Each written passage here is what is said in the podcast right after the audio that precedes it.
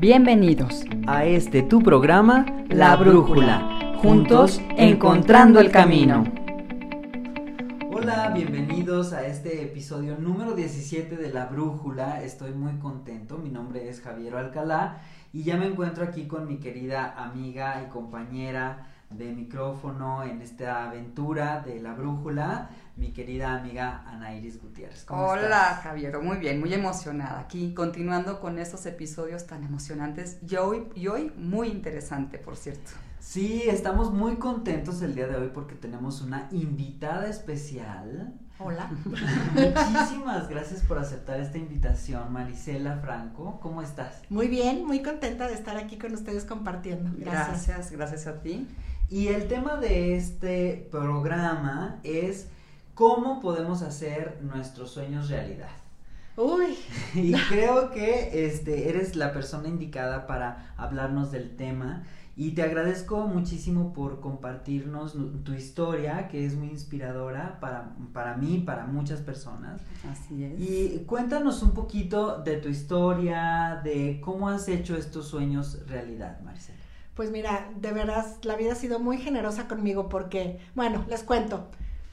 Creo que de pronto estudiamos cosas que no son nuestra verdadera vocación y tomamos decisiones, estamos muy jóvenes todavía y creo que tomamos parámetros que no son determinantes, como es que esta carrera es la que me va a llevar a tener mayores ingresos o cosas de ese estilo, o porque en la familia todos somos abogados o porque en la familia somos médicos, aunque tú sientas que quieres ser artista, que quieres ser cantante, que quieres, o sea, diferentes cosas, ¿no? Y a veces por tradición o por necesidad también, bueno, a veces hay ocasiones en que a lo mejor la carrera que tú quieres no está en la ciudad en la que vives o no hay el suficiente dinero para pagar la, la universidad tal en la que está la carrera. hay muchísimos factores. El tema no es ese, el tema de fondo es, finalmente podemos elegir tal vez una carrera que no sea nuestro sueño, la vida te va a ir llevando, te vas a dedicar y tal, pero el tema es no perder ese foco de lo que verdaderamente a ti te gusta y de lo que verdaderamente te vibra y te hace estar emocionado y contento en la vida, ¿no? Yo creo que también uno de los factores, Marisela, o no sé qué opinen Javier, Marisela y ustedes amigos, es que a veces estás joven precisamente cuando tomas este tipo de decisiones y realmente no sabes. Tú crees que esa es tu vocación, tú crees que ese es tu sueño y le entras a la carrera, ¿no?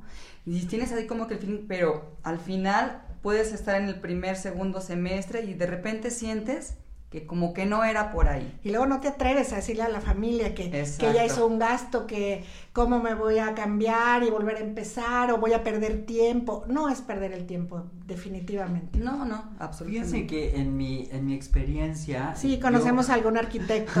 exactamente, exactamente.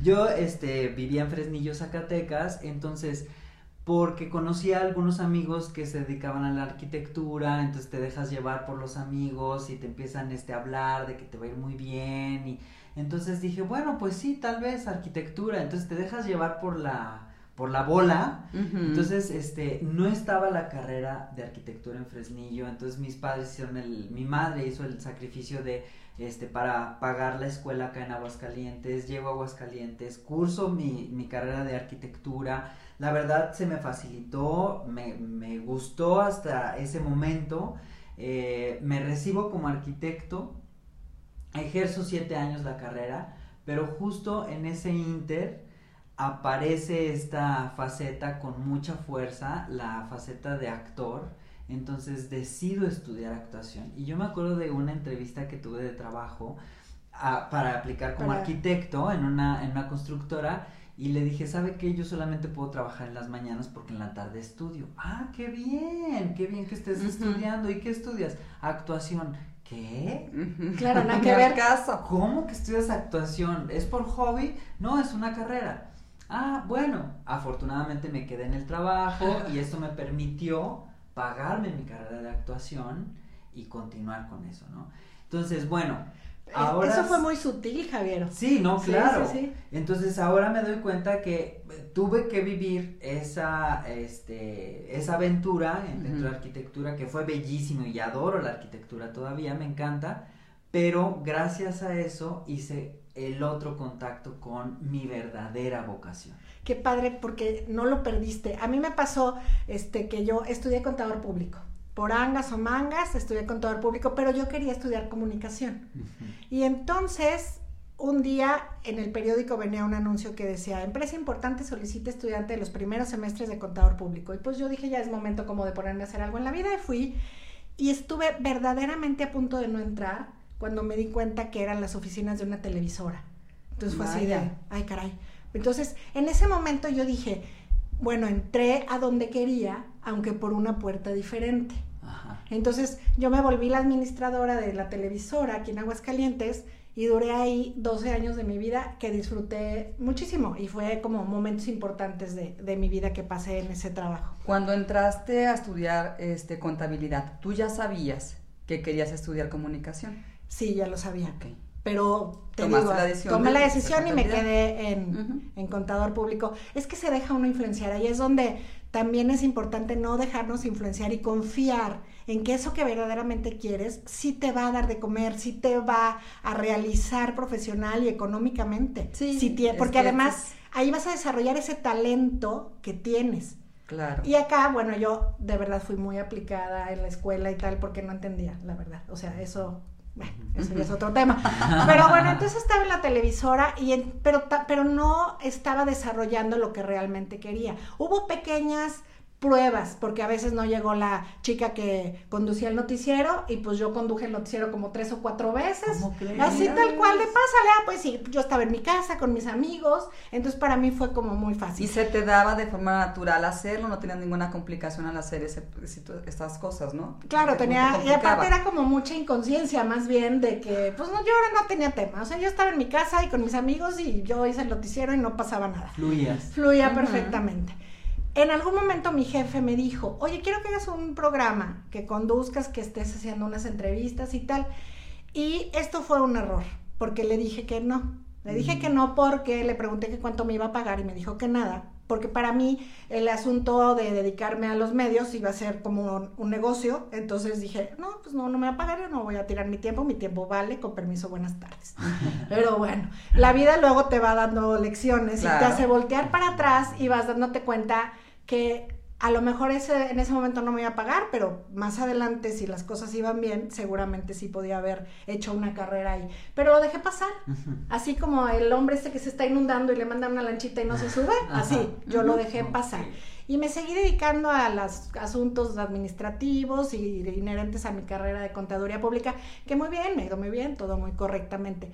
Pero en algún momento dice que cuando tú no te mueves, la vida te mueve y el costo es súper alto, porque entonces en algún punto pierdo mi trabajo y entonces sin nada enfrente, tengo que, con un asunto obviamente de depre, de ¿y ahora qué hago? Y estas tiernas edades. incertidumbre sobre todo. Susto, qué barbaridad. Y entonces, pues empiezo un camino terapéutico que normalmente estos caminos terapéuticos bien llevados te hacen voltearte a ver a ti misma y voltear a ver qué querías, cuál era tu sueño, porque entonces sin nada enfrente, pues qué camino quieres, ¿no? Claro. Es así como el gatito este de Alicia en el País de las Maravillas, de a dónde vas no lo sé, pues agarra cualquier camino, ¿no? Yo tenía ante mí cualquier camino. Y no es que en ese momento, o sea, volví a conectar con, híjole, sí quiero, hubiera querido hacer una carrera en los medios pero pues no tenía las herramientas y seguí trabajando en la parte administrativa y salí adelante de ese bache, pero ese bache con, me sirvió para conectar con ese sueño. Claro. Con ese sueño, no quiero decir apagado porque no estaba apagado, pero sí un poco perdido, un poco fuera de foco. Y bueno, seguí en este camino y empecé a encontrar más herramientas a las que dedicarme, que estoy disfrutando muchísimo más en este momento, ya con esa conciencia de que cuando te dedicas a algo que te gusta, te va a ir bien. Claro. Es tan simple como eso. Sí, es inevitable. Es inevitable porque, porque es, de, es de adentro, es del alma, es del corazón y eso es lo que te mueve. Y luego ya la, la arte económica va a venir, va a venir pues así como que mágicamente, porque finalmente está siendo real, está siendo verdadera gracias empecé a, entrar al, mundo de los aceites esenciales y gracias a los aceites esenciales me invita una de mis amigas a su programa de radio a presentar un, un, aceite cada X tiempo y voy a las entrevistas y platico y tal de qué hace cada aceitito, cosa que disfruto muchísimo. Y entonces ahí me dice mi amiga un día, ay, ¿qué crees? Estoy muy mortificada porque me voy a ir de vacaciones y la persona que me cubre no me puede cubrir. Y yo, bueno, con aquel sueño tan claro, qué cosa. Otra vez de frente. Otra vez de frente, le dije, yo te cubro. ¿Qué, ¿Qué, se ha visto? Ahora sí te subiste a la lanchita. Ahora sí me subí a la lancha, pero ahí conecté con más cosas. Ajá porque yo no entiendo de veras estas personas de la radiodifusora que fueron tan amables de autorizar que yo condujera el programa, así nada más, porque era un es un programa en vivo, es un programa en el que te están hablando, te están diciendo que es tanto tiempo, ah, tienes que hacer estas menciones, hay ciertas frases como ya estructuradas que tienes que estar incluyendo, entonces es tener como muchísima atención y no perder el foco de las cosas que hay que hacer. El tema es que hago mi primer programa y salgo yo, bueno, feliz, mi ego así como un pavo real, qué barbaridad. Y me manda a hablar el jefe y me dice, bueno, y pone frase número uno, ¿sabes qué? Aquí estuvo mal por esto, de verdad. Obviamente a los primeros momentos el ego como que te confronta y dice, ay, pero si yo soy, es, es mi sueño. Yo soy la mera, mera petatera y la más buena de la comarca en estos asuntos. ¿Qué me estás diciendo? ¿Qué me estás diciendo? ¿Cómo te atreves? Y después dije, no, no, Marisela, espérate. Este señor te está dando un curso que seguramente muchísimas personas pagan un dineral por estos tips que él te está dando el hombre, tú no sabes qué señor tan asertivo, lo cual agradezco profundamente porque aparte repasó todo el programa frase por frase y me fue diciendo aquí esto, aquí esto, aquí esto, aquí esto, lo cual me confrontó con la pérdida de tiempo y de por haber perdido el foco de mi sueño. Porque durante todo este tiempo, en lo que yo en muchas ocasiones dije, ay, es que yo me quería dedicar a esto, ay, es que no lo hice, o sea, pero en queja, ¿ves? Cuando hice eso, perdía, aparte de la pérdida de energía, lo que debí de haber hecho fue, ok, ese es mi sueño, me preparo. En este momento hay muchísimos tutoriales, ya no hay pretextos para no prepararte en lo que quieras. Creo que es algo que las bondades de la tecnología, ¿no? Entonces, si tienes ese sueño y tienes clarísimo que te querías dedicar a otra cosa o que querías hacer otra cosa, aprende a hacer otra cosa, esa otra cosa. Y fíjate, acabo de tocar un punto, es una palabra muy importante que creo yo que es eh, interesante que tengamos en conciencia, la queja. Por eso de la queja, eh, no llegamos a ver esa este, situación desde ese punto de vista, como tú lo hiciste. Es decir, como en la primera oportunidad. Primera oportunidad, exactamente. O sea, por quejarnos, a veces, y el universo es maravilloso, como una patada en el trasero. Te puede mover de tal forma que tú dices, ah, cabrón, a ver, ¿cómo está aquí? Igual como te pasó a ti, no tienes nada enfrente, ya no sabes para dónde ir, te entra la incertidumbre, el miedo y demás. Y aquí tienes dos caminos que tú elegiste, yo creo, el correcto, ¿no? ¿Sabes qué? Voy, lo intento y demás, a, a ver qué sale. Y la otra es quejarte. Y si te quedas en la queja, pues de ahí posiblemente no salgas y se te va otra vez la lanchita. Claro, por supuesto. Pero entonces imagínate cómo, como dices, como el universo es tan grande, me presenta esta segunda oportunidad en la que simplemente yo estaba ahí parada y me dicen, ¿te avientas el programa? O sea, tú la suples. Tú se van. Sí, claro, que se ha visto, pero por supuesto. Pero eso, ahí me di cuenta entonces que había que prepararse. Había que prepararse y que no era nada más de que tú creas que tienes el talento, porque también hay que ver que verdaderamente lo tengamos y lo desarrollemos. Ponle que sí, porque si está esa semillita ahí, esas ganas, esa latidita, es porque sí está el talento, pero hay que desarrollarlo, hay que pulirlo. Claro. Y eso es a través de la preparación. Sí, como bien dices, dejas la queja, prepárate, enfócate, porque de verdad un día vas a estar parada Así como yo estuve ese día que me dijeron, órale, pásale el programa. Y lo conduje seis días seguidos, en vivo. O sea, ha sido todo un reto súper interesante y me confronta, y digo, oye, lo agradezco, pero me confronta con el tiempo que perdí. Claro. Fíjense que encontré una frase muy interesante que dice, eh, al hombre se supone que haga de sí mismo aquello en lo que se supone que ha de convertirse para cumplir con su destino. Es una frase de Paul Tillich y, es interesante ver cómo hay un destino. Entonces, cuando nosotros nos disponemos a hacer eso que amamos, eso que nos apasiona, empieza todo a conspirar claro. a nuestro favor y se dan las oportunidades. Pues sí, porque yo me pregunto cuántas personas han hecho un casting en la, en la radiodifusora, han mandado sus currículums y todo. Y yo nada más de estar ahí parados, es verdaderamente mágico. Y es a lo que le tenemos que apostar. Y por eso hay que tener un trabajo interno de conexión con uno mismo y de no perder el foco de nuestros sueños. Eso es muy importante, fíjate, porque aparte se vale, creo yo, también Estamos cambiando constantemente, estamos evolucionando constantemente y muchas veces por esta situación o esta creencia de que sabes que no, no estés cambiando porque no le puedes atorar a todo o no va a ser posible porque cómo te vas a dedicar a una cosa primero luego a otra, luego luego aparte que no tienen nada que ver. Sin embargo, pues bueno, a mí me pasó así cuando yo empecé también a estudiar, yo no, ay, yo no sabía ni qué pedo, yo no sabía así qué quería. Y empecé primero por decoración de interiores, que en la carrera que yo quería no estaba aquí, estaba en Guanajuato, fui a Guanajuato a ver qué onda, pero me fue imposible. Entonces entré a una escuelita de decoración de interiores aquí, que todavía no estaba en la Universidad de las Artes, y hice, o sea, el curso de, o sea, la, como una carrera técnica. Después ya entré a turismo, que tampoco tenía nada que ver, o sea, me explico, no tienes así como que ni idea.